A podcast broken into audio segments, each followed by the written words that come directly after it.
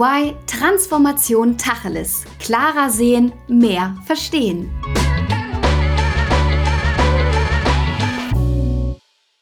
Hallo und herzlich willkommen zu einer neuen Folge von EY Transformation Tacheles.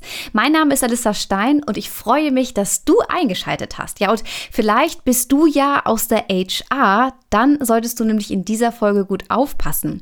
Denn heute blicken wir auf die HR-Abteilungen der Unternehmen, von denen es ja oft heißt, dass sie nur Geld kosten und keinen Wert bringen. Doch ist das wirklich so oder spielen genau die HR-Abteilungen die Schlüsselrolle bei der Transformation im Unternehmen? Das wollen wir in dieser Folge untersuchen und dazu möchte ich meine beiden Gäste Margarete Peretti und Malte Pielhau vorstellen. Beide arbeiten bei EY in der People Advisory Services im Bereich HR Transformation and Talent. Ja, Maggie, die ist eine Frau, die nicht auf ihren richtigen Vornamen hört und deswegen wundert euch bitte nicht, wenn ab jetzt nur noch die Rede von Maggie ist. Seit über 13 Jahren arbeitet sie bereits bei EY und das, obwohl sie eigentlich nie geplant hatte, so lange im Unternehmen zu bleiben.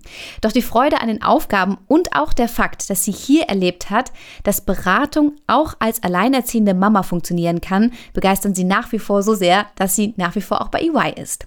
Ja, und Maggie ist als Motorradfahrerin und Sportpilotin eine echte Powerfrau, die das Abenteuer liebt. Malte hat es sich zur Lebensaufgabe gemacht, die Reputation der HR zu verbessern. Seit mehr als zwölf Jahren sammelt er im HR-Bereich Erfahrungen und hat damals in einem Shared Service Center angefangen zu arbeiten. Doch sein permanenter Drang, Dinge zu hinterfragen und sie in der Folge leichter und effizienter zu gestalten, hat ihn in die Beratung geführt. Er lebt in Berlin und spielt seit seiner Kindheit Schlagzeug, womit er sich übrigens ständig selbst challenged, indem er mit beiden Beinen und Armen vier verschiedene Bewegungen macht. Hallo ihr beiden, ich freue mich, euch kennenzulernen und schön, dass ihr da seid. Hallo Alissa. Hallo Alissa, danke schön. Ja, wir wollen auch direkt einsteigen und fangen mit unseren Entweder-Oder-Fragen an. Und hier müsst ihr euch schnell entscheiden und ich bin sehr gespannt, ob ihr immer d'accord seid oder ob es vielleicht auch mal die ein oder andere Differenz gibt. seid ihr bereit? Let's go. Jawohl. Klasse. Dann starten wir. Also die erste Frage lautet, ist die HR ein Wertstifter oder eine reine Kostenstelle, Maggie? Ich würde sagen, ähm, es ist eine reine Kostenstelle tatsächlich. Wenn man sich so die Zahlen anschaut und das, was ähm, hinten bei rauskommt, ist es dann tatsächlich so, dass es so wahrgenommen wird zumindest, als seien wir Kostenproduzent. Okay, Malte, was sagst du? Äh, ich bin der kompletten entgegengestellten Meinung. Ich sage absoluter Wertstifter, wenngleich ich den Argumenten von Maggie einiges abverlangen kann. Aber wie du eben auch gesagt hast, ich kämpfe dafür, die Reputation auf Kurs Wertstifter zu stellen. Sehr gut, schon mal die erste Differenz. Wir machen weiter mit der zweiten Frage und die lautet, sollte die HR aktiv oder reaktiv handeln? Malte.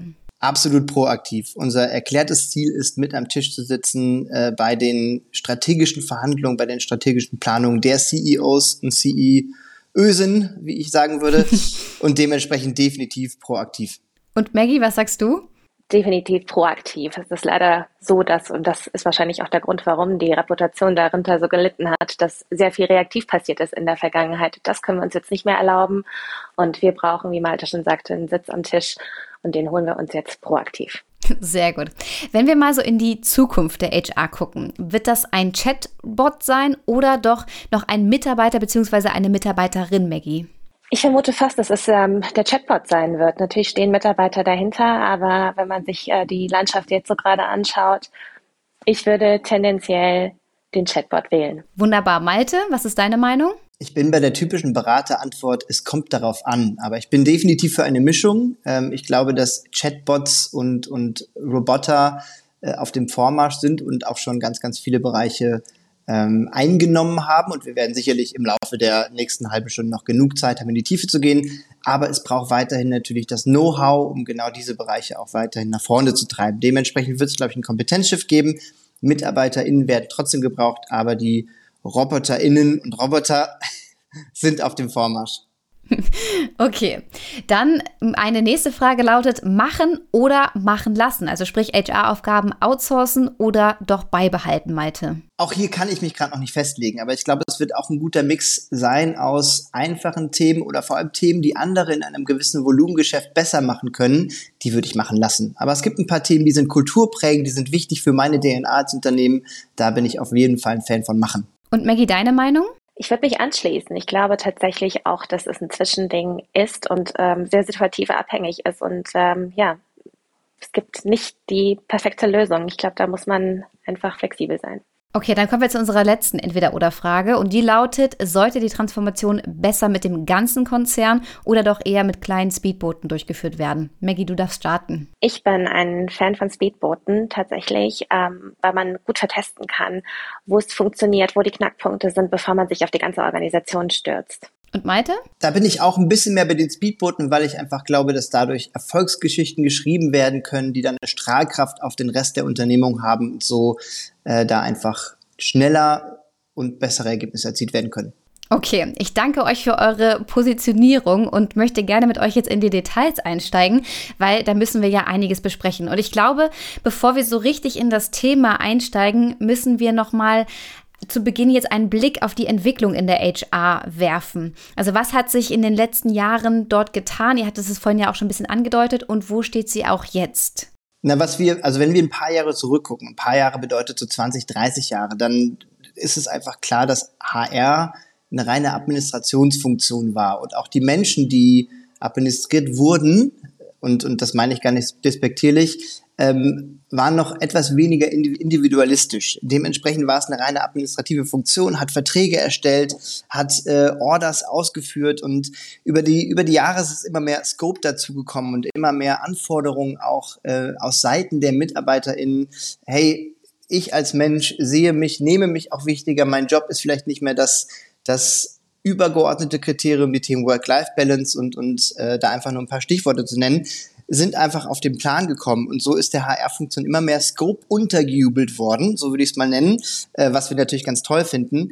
Trotzdem gibt es genau aus dem Grund jetzt so eine Art Investitionsstau, weil letztendlich äh, wir kennen es alle, VUCA, Barney, das sind die Riesenstichwörter, wir verändern uns weiter. Äh, die Investitionen rund um die Angleichung von was machen wir als HR mit dem mehr oder größer gewordenen Scope, wie passen wir unsere Rollen an, wie, wie vergrößern wir unser Haus, unseren Tanzbereich. Äh, da ist einiges noch im Argen und äh, da kämpfen wir für tatsächlich da unseren Kunden und Kundinnen auch zu helfen, äh, diese Themen anzugehen. Kannst du noch mal auf den Investitionsstau genauer eingehen? Also was genau ist dort liegen geblieben? Was muss, wo muss investiert werden? Na, Investitionen würde ich jetzt erstmal als Veränderungsstau und Veränderungen kosten im Zweifel auch immer Geld, dementsprechend Investitionsstau. Aber wenn wir ein paar Jahre zurückgucken, dann äh, mag vielen von euch da draußen auch der Begriff Personalreferenten ein, ein Beispiel sein. Was bedeutet ich als HRler, ich als Personaler, ohne alle Tätigkeiten von Recruiting bis Austritt, sowohl von der Konzeption über die Administration und, und, und vereine eigentlich ganz, ganz viele Kernkompetenzen.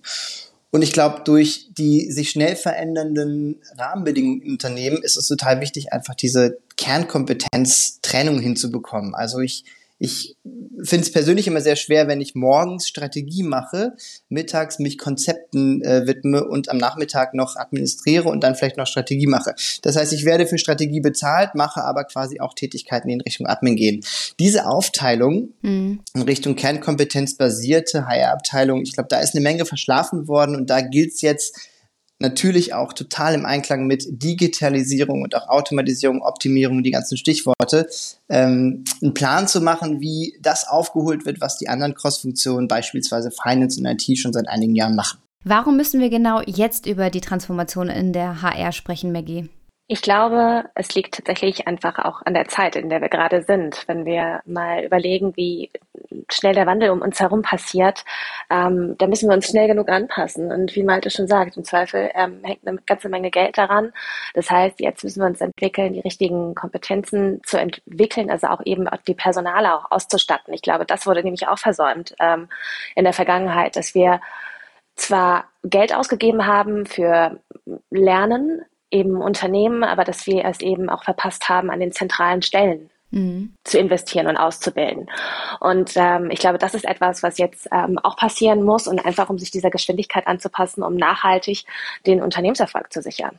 Also würdet ihr auch sagen, dass die HR gerade viel stärker als andere Abteilungen im Unternehmen ähm, gefordert sind bzw. betroffen sind? Ja, ganz sicher. Ähm, ich glaube, wenn wir uns auch in die Zukunft weiterentwickeln wollen, dann ähm, gibt es definitiv Themen wie ähm, Unternehmenskultur und Führung, die da ganz klar angesprochen werden. Und Führung ähm, es sind im Prinzip Menschen, die ja das, das Ganze umsetzen am Ende des Tages. Und ähm, deswegen landen wir immer wieder im HR-Bereich, die ja tatsächlich dafür Sorge tragen müssen, dass eben die richtigen Skills im Unternehmen sind, dass ähm, die Funktionen auch vernünftig aufgestellt sind, dass auch nachbesetzt wird, also auch mit Blick auf ähm, mit Blick auf Nachfolgeplanung. Ja, also da muss man, glaube ich, heute viel viel schneller unterwegs sein und auch rekrutieren. Der Markt ist super heiß begehrt. Ähm, da müssen wir uns vernünftig aufstellen. Ja, und ich glaube, Maggie, da ergänzen wir uns von unseren Sichtweisen natürlich auch total gut, denn ich glaube, wenn wir auf die Personalabteilung gucken, dann haben wir auf der einen Seite eine, eine sehr strukturelle Art und Weise, das, was ich eben ansprach, mit der kernkompetenzbasierten Aufteilung nach verschiedenen Rollen. Ähm, und ich vergleiche es ganz, und, und du im Prinzip so ein bisschen auf die funktionale Art und Weise. Ich würde es eigentlich mit einem Hausbau vergleichen, dass wir ähm, in dem ersten Schritt auch drauf gucken, wie groß soll unser Haus eigentlich sein, wie viel Kapazität allokieren wir eigentlich für HR? Und im zweiten Schritt bist du vielleicht ein kleines bisschen eher die Innenarchitektin, die dann sagt, was machen wir denn eigentlich mit dem Platz und wie fühlen sich unsere Mitarbeiterinnen und Mitarbeiter auch am wohlsten in dem Haus, was wir gerade HR-technisch bauen. Also da kommen auch so ein bisschen unsere beiden äh, Steckenpferde auch der Beratung her. Ähm, und ich glaube, neben dem ganzen Thema, was Maggie angesprochen hat, finde ich tatsächlich die strukturelle Aufstellung ähm, tatsächlich super relevant auch. Aber wenn ich euch so zuhöre, dann klingt es ja ganz klar danach, dass HR wirklich ein Wertstifter ist. Warum ist es denn immer noch so verbreitet, dass es eher nur eine Kostenstelle ist? Und was muss vor allem auch getan werden, dass es mehr als Wertstifter angesehen wird?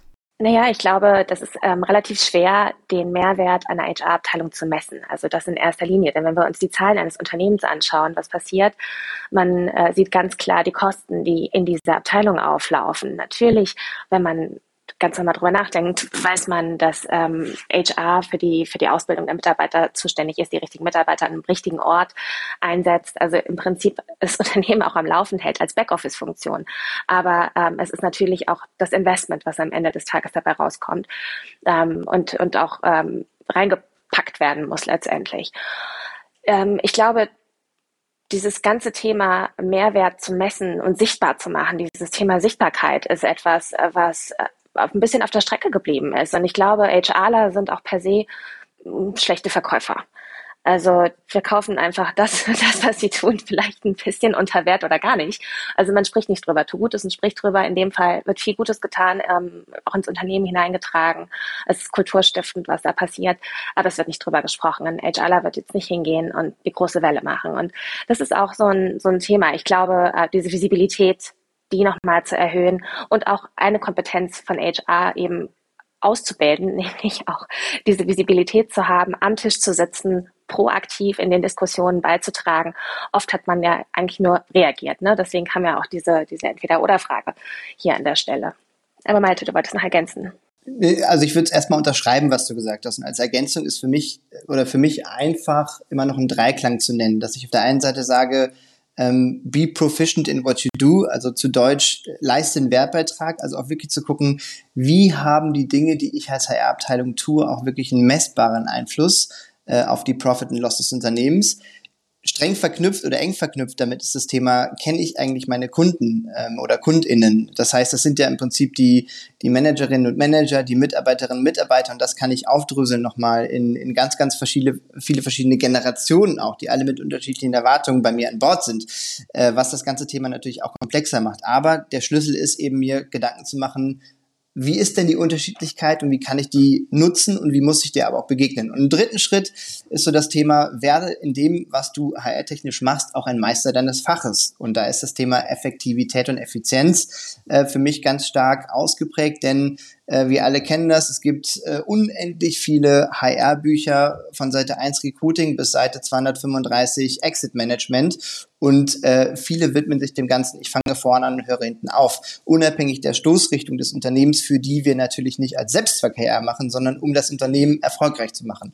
Und da ist aus meiner Sicht, als um den, um den dritten Punkt des Dreiklangs auch abzuschließen, das Thema Effektivität. Also ich, wie entscheide ich mich für die Dinge, die das Unternehmen gerade HR-technisch braucht, um meine Kapazität dann zielgerichtet zu fokussieren auf die Dinge, die ich tun muss, um sie dann richtig gut zu machen. Also nochmal der Dreiklang, ich will es messbar haben, ich will meine Kunden kennen und dann verteile ich meine Kapazität und meine Kompetenz auch auf die Dinge, die wirklich einen Impact bringen für mein Unternehmen.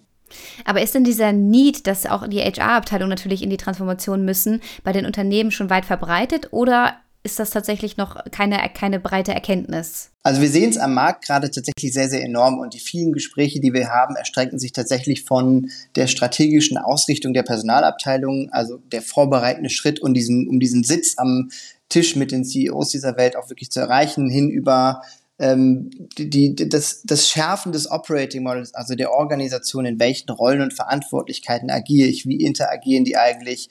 Und das als Anpassung vor allem auch auf sich verändernde Geschäftsmodelle und neue Märkte, äh, bis auf die Grasnarbe, wie kriegen wir es eigentlich hin, dass unsere alten, verstaubten Prozesse durch Digitalisierung dann eben zu neuen Customer Journeys äh, mit wirklich Moments that matters, um äh, nochmal ein paar Berater-Bullshit-Wörter zu droppen, ähm, auch wirklich in neuem Glanz erstrahlen. Das, das würde ich mal so ähm, zusammenfassen.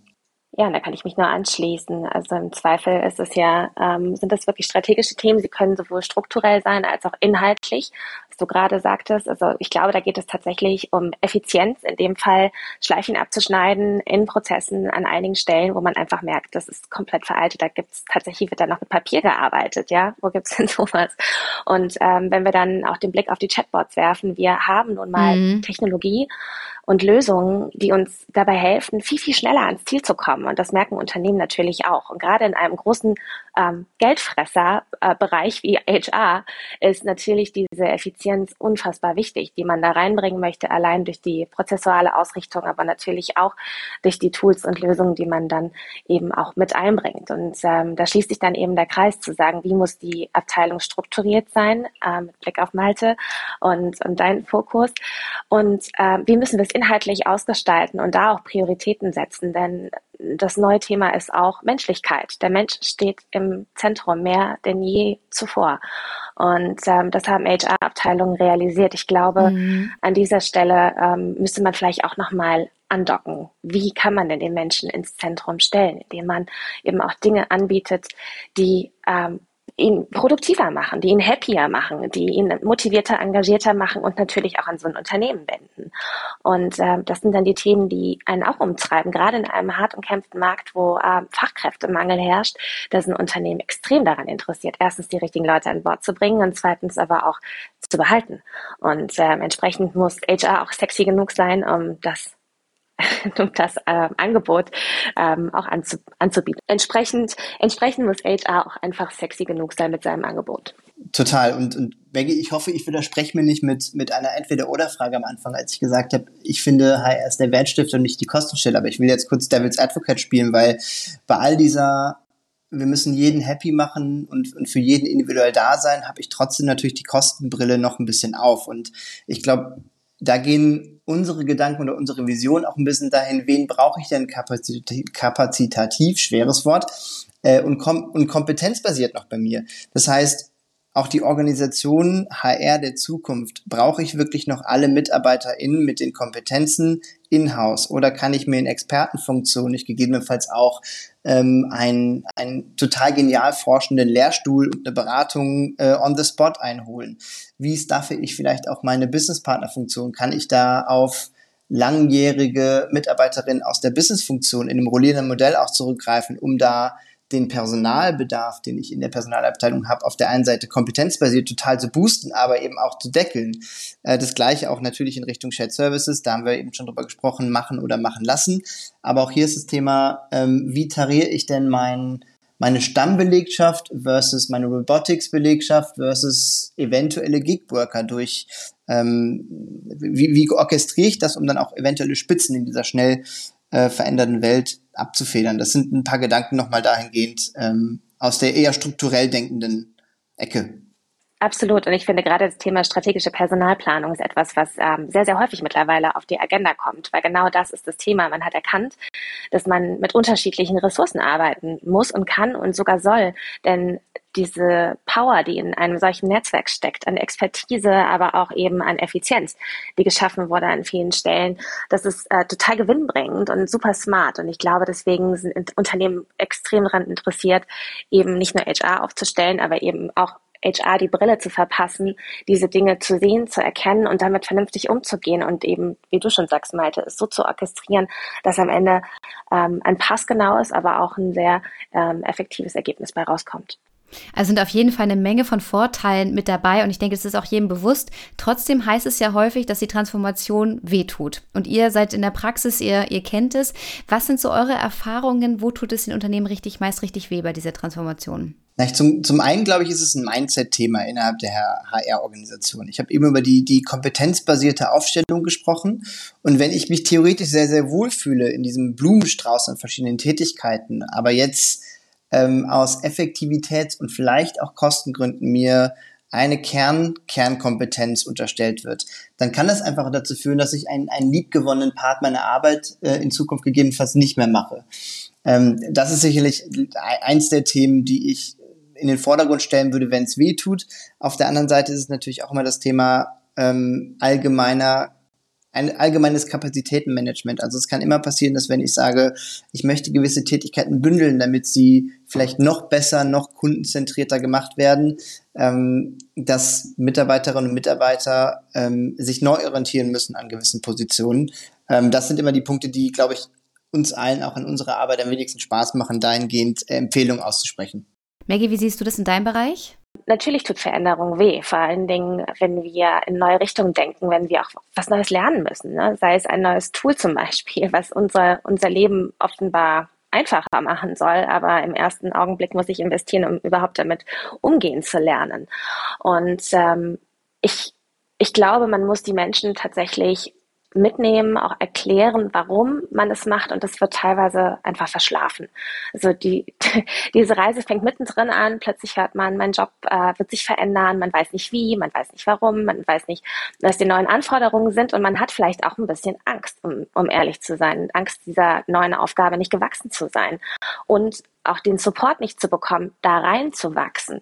Und ich glaube, das sind alles Gründe, warum sich da Resistenzen äh, aufbauen innerhalb der Organisation, aber auch individuell. Und dem muss man mit einem ziemlich guten Change Management Konzept und, und einer sehr transparenten Kommunikation entgegenwirken.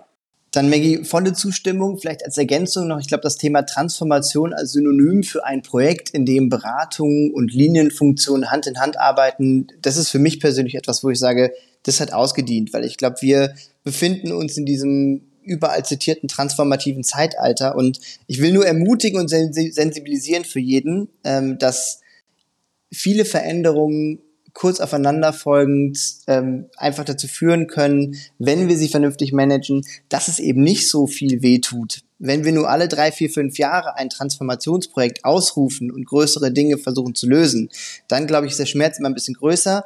Wenn wir unsere Situation als Transformation akzeptieren und sehen und schauen, wo können wir uns Input holen, ähm, sei es auf Konferenzen oder im Peer-Peer-Coaching oder natürlich auch im Kontakt mit Beratung, dann ist, glaube ich, auch nochmal ein Schlüssel, den, den Schmerzfaktor ein kleines bisschen zu verringern.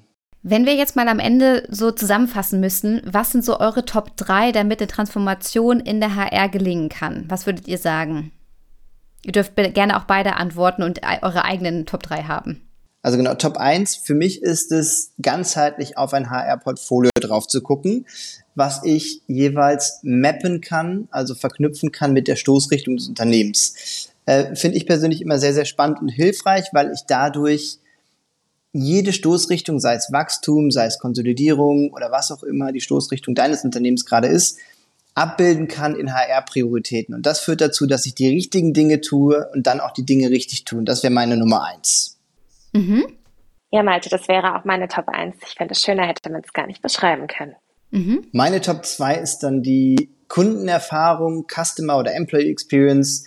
Äh, da ich total wichtig finde, die mittlerweile, glaube ich, sechs oder sieben Generationen unter einem Dach arbeiten, äh, wirklich vernünftig zu betreuen, individuelle, individuelle Lösungen zu finden, wo möglich, aber dennoch vor allem auch genau dieses, ich, ich denke nicht one size fits all, sondern ich kümmere mich wirklich um euch und gucke, ähm, dass ich nicht jetzt einen auf voll digital mache, obwohl ich noch viele eher wenig digital orientierte Mitarbeiterinnen im Unternehmen habe, sondern da wirklich einen guten Mix anbiete. Meine Nummer zwei wäre das Angebot vernünftig daraufhin auszurichten, was Malte gerade so schön beschrieben hat, dass eben auch anhand dieser Priorisierung klar ist, was möchte die HR-Abteilung eigentlich erreichen, wofür möchte sie stehen, also wirklich eine Marke an sich zu sein und aber auch klar zu definieren, wer sind die Ansprechpartner, was bieten wir an in Sachen Learning, in Sachen ähm, Nachfolge, Planung, Recruiting etc. pp. Was, wofür möchten wir eigentlich bekannt sein und wo liegen diese Expertisen auch? Wen muss ich ansprechen und was bekomme ich dann als Mitarbeiterin zur Verfügung gestellt?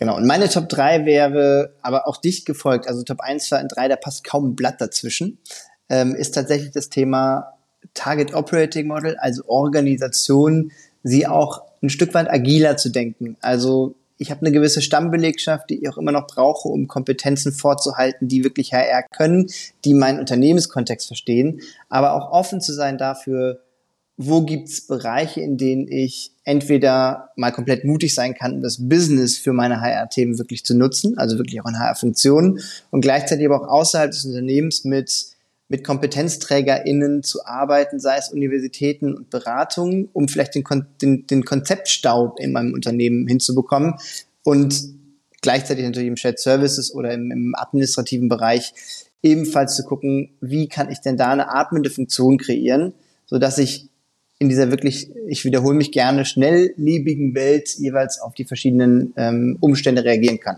Mhm. Und Maggie, deine Top 3? Meine Top 3 wäre tatsächlich die Employee Experience. Mir liegt ja immer der Mensch immer besonders am Herzen und ähm, wenn man an mitarbeiterzentrierte Ansätze denkt, dann sollte man sich wirklich von ja, von A bis Z überlegen, wie soll so etwas aussehen und das natürlich auch in den Werten verankern und diese aber auch lebendig werden lassen. Ich finde, oft ist es ganz toll, wenn man Konzepte hat und wenn man Leitlinien hat und das alles schön auf dem Papier steht. Aber für mich muss so etwas erlebbar werden. Dann hat man auch eine gute Mitarbeitererfahrung, wenn das wirklich im Unternehmen aktiv vorgelebt und gelebt wird. Und da würde ich auch ähm, den Blick auf die Führungskräfte wieder lenken wollen, denn ähm, da ist es an der Stelle wichtig, zu, richtig zu investieren, wichtig, richtig zu investieren, um ähm, diese Erlebbarkeit auch wirklich nicht nur von oben herab, aber wirklich einmal quer durchs Unternehmen fließen zu lassen. Und da sehe ich HR als Wegbegleiter. Perfekt. Dann lasst uns mal in die Stadt schauen, wo jetzt ganz viele Plakate hängen, unter anderem auch eure Plakate. Was wären eure Aussagen auf eurem persönlichen Plakat? Also wenn ich, wenn ich mir die Plakate in der Stadt angucke, dann wird da draufstehen, setze einen neuen Fokus, weil one size never fits all. Okay. Maggie, was sagst du? Was ist auf deinem Plakat? Da steht genau das Gleiche. Und ich finde, es ist einfach eine super schöne Message, weil so wie wir eben als Beratung auch arbeiten, wir wollen passgenaue Lösungen haben. Wir gehen ja auch nicht rein und kaufen was, was uns drei Nummern zu groß ist. Deswegen, und die Größe verändert sich ja auch ab und zu, vor allen Dingen in der Weihnachtszeit, gerade wie jetzt, ähm, oder auch durch Corona kann das durchaus mal variieren. Und äh, genauso geht es Unternehmen auch. Und ich glaube, ähm, eine gute Beratung ist eben auch passgenaue Lösungen zu entwickeln, ähm, mit der eng mit der Unternehmensstrategie verknüpft und zu schauen, dass wir wirklich das bestmögliche, aber auch sehr individuelle Ergebnis dabei erzielen. Ich hatte ja in der Anmoderation die These aufgestellt, vielleicht ist ja sogar die HR die Schlüsselrolle für die Transformation eines Unternehmens. Jetzt bitte ich euch, mit Ja oder Nein zu antworten. Stimmt ihr zu oder nicht? Ja. Ja. Wunderbar. Ich danke euch beiden ganz, ganz herzlich für diese Folge. Und ich glaube, ganz viele Menschen da draußen können auch was daraus mitnehmen. Und vor allem jetzt mit dieser Schlussbotschaft. Ja, die HR-Abteilung ist die Schlüsselrolle. Deswegen transformiert eure HR-Abteilungen. Und wenn euch diese Folge gefallen hat, dann dürft ihr sie natürlich jederzeit gerne teilen. Ihr dürft sie liken, ihr dürft sie kommentieren. Ihr müsst auf jeden Fall beim nächsten Mal wieder mit dabei sein. Und ihr dürft uns auch gerne eure Fragen oder eure Themenvorschläge, Kommentare an eine Mail schicken und die lautet podcast.de.ey.com. Malte und Maggie, euch herzlichen Dank und alles Gute. Macht's gut. Vielen Dank dir. Dankeschön, Alissa. Danke, Malte. Ciao. Bis bald. Ciao, ciao. Das war EY Transformation Tacheles. Klarer sehen, mehr verstehen.